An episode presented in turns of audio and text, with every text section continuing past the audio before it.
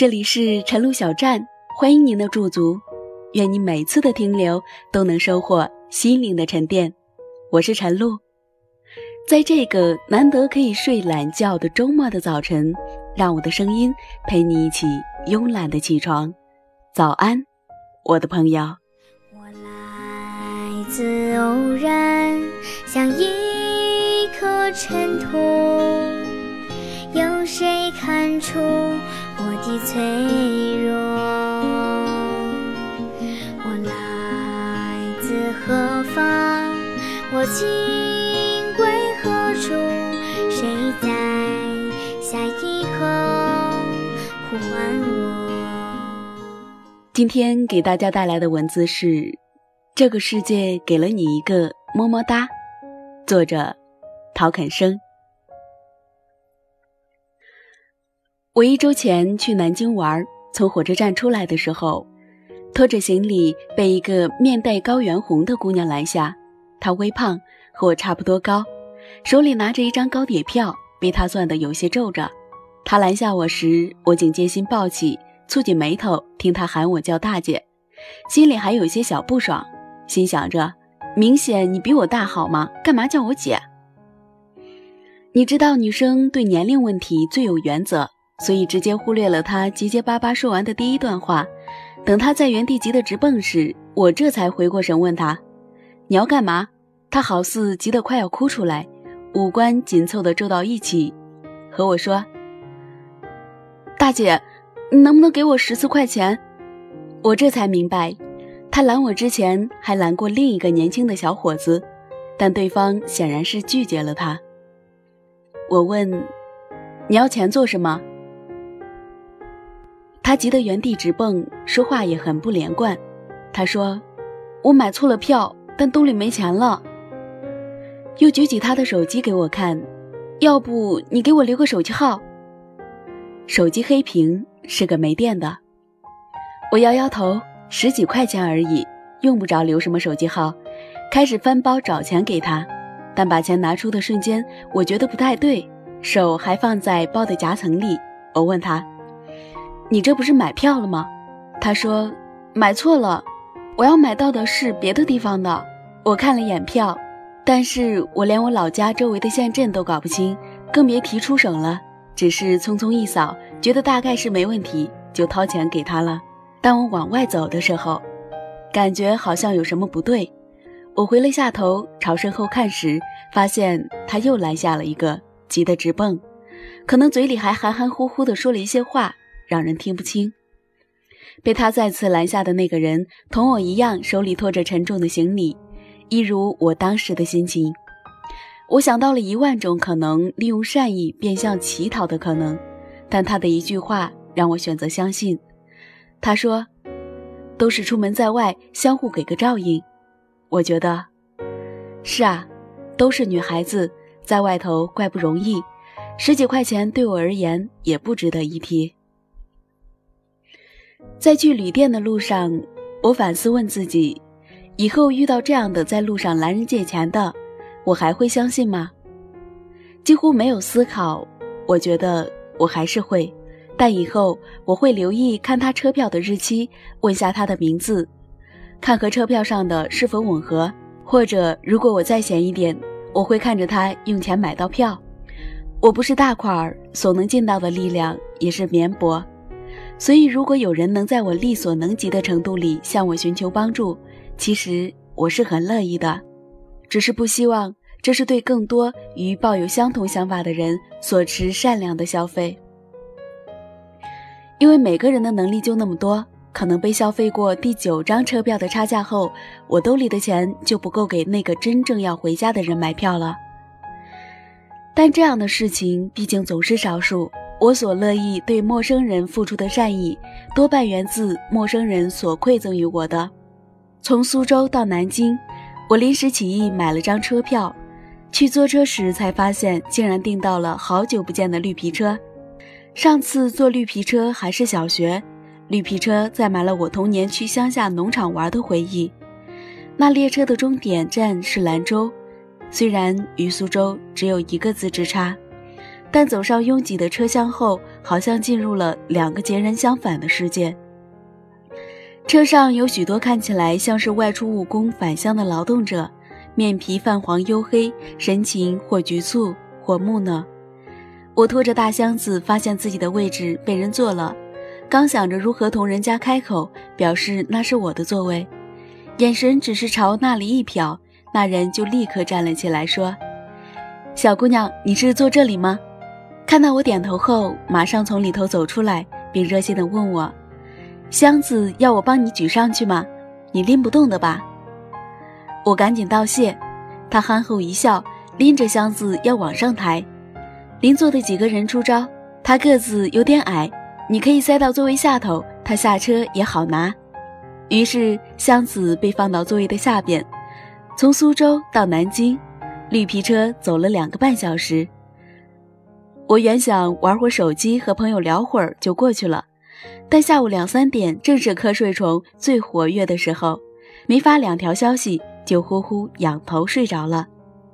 中间有人下车拎行李时醒了片刻，接着神志不清的昏睡，过了好久似的，手肘被人碰了碰，发现是坐我旁边的姑娘，问我你是不是在南京下车？我说哦，对啊。他咧嘴一笑，那你可不能睡了，还有二十分钟就到站了。说着，把手机上的时刻表递给我看，我点点头，眼睛还是坠了千斤坠一样，不留意又睡过去了。这回短了一些，被他叫醒，拉着我聊天：“你从苏州来的，出来工作还是旅行，或者回家？”他问。“出来玩两天。”我看着他巨大的行李箱，“你这也是出来玩吗？”他笑笑。我在南京下一站下车，回家。原本也想出来玩几天，但是我想家了，就拎着行李又回来啦。我说我也想家了，在南京玩完就回去。他拉开随身背的包，抓一把牛肉粒给我，带着路上吃吧，我还有一些。我向来是不接受陌生人的食物的，但那天他的眼神特别真诚。我到了，声谢收下，又拿了些吃的回赠给他。临下车前，他帮我把箱子拽回来，说：“快到站了，你得先去门口等一会儿。”眼睛朝拥挤的过道一瞥，你走出去还得一会儿。下车后，我在车站拿出他的牛肉粒吃了两个，连带着对一座陌生的城市都亲切了许多。最近社会上出现了许多独身女生受袭的新闻。北京颐和酒店那事儿过去没一周，我跑去南京玩，晚上八点多打车去先锋书店朝圣，拉活的司机见我一个人，便问：“小姑娘，你这是出差还是出来玩？”我说：“出来溜达，不过有朋友在这边接待，他是本地人。”其实没有那个朋友，我只是怕问话是套路而已。司机应了一声：“那你朋友怎么不陪你出来？”我脑袋里还想着该如何圆上一句话，他就接着说：“你一个小姑娘自己在外头多不安全啊！如果我孩子自己晚上出门，还是个女孩子，我肯定不放心。”他虽操着一口浓重南京味儿的普通话，但大意我听得差不多，觉得自己之前就是小人之心了。一路上他都给我增强安全意识，说这么晚。你就应该坐在酒店的床上，抱着一份全家桶，边吃边看电视。我说，但出来总要逛逛，而且南京治安不是挺好的。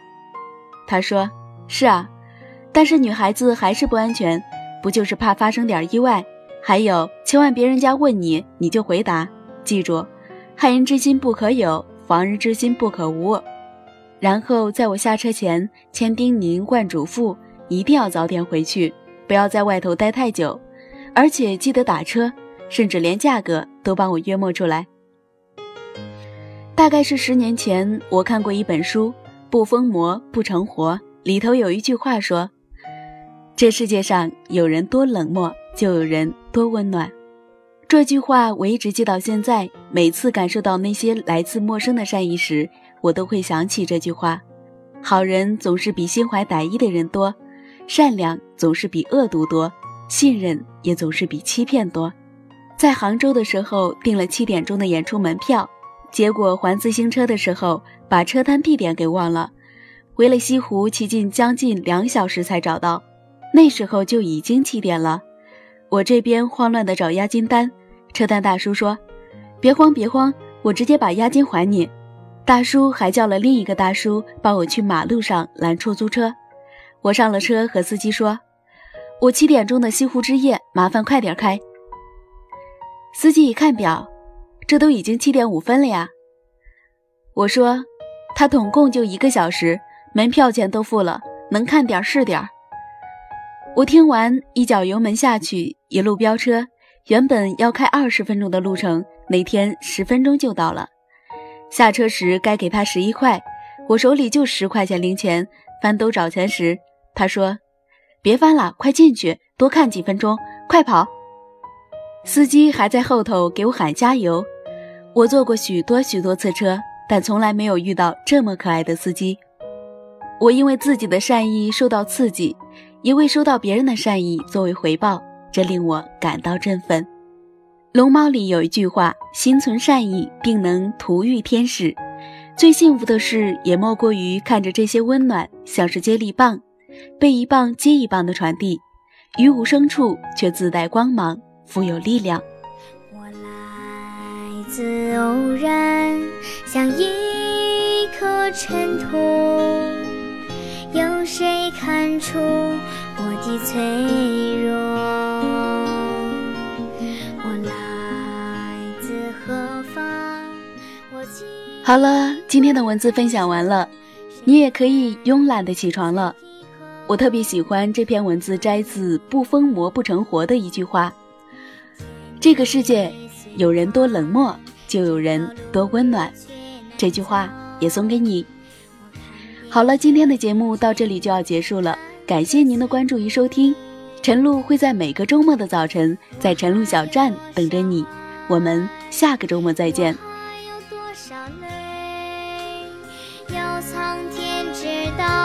我不认输。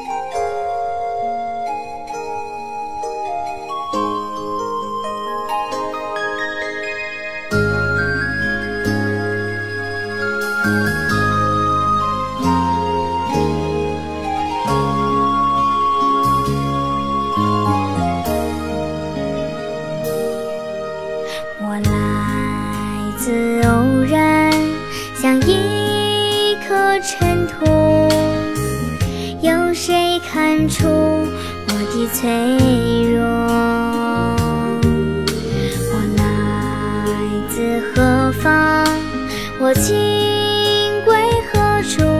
谁在下一刻呼唤我？天地虽宽，这条路却难走。我看遍这人间。坎坷辛苦，我还有多少爱？我还有多少泪？要苍天知道，我不认输。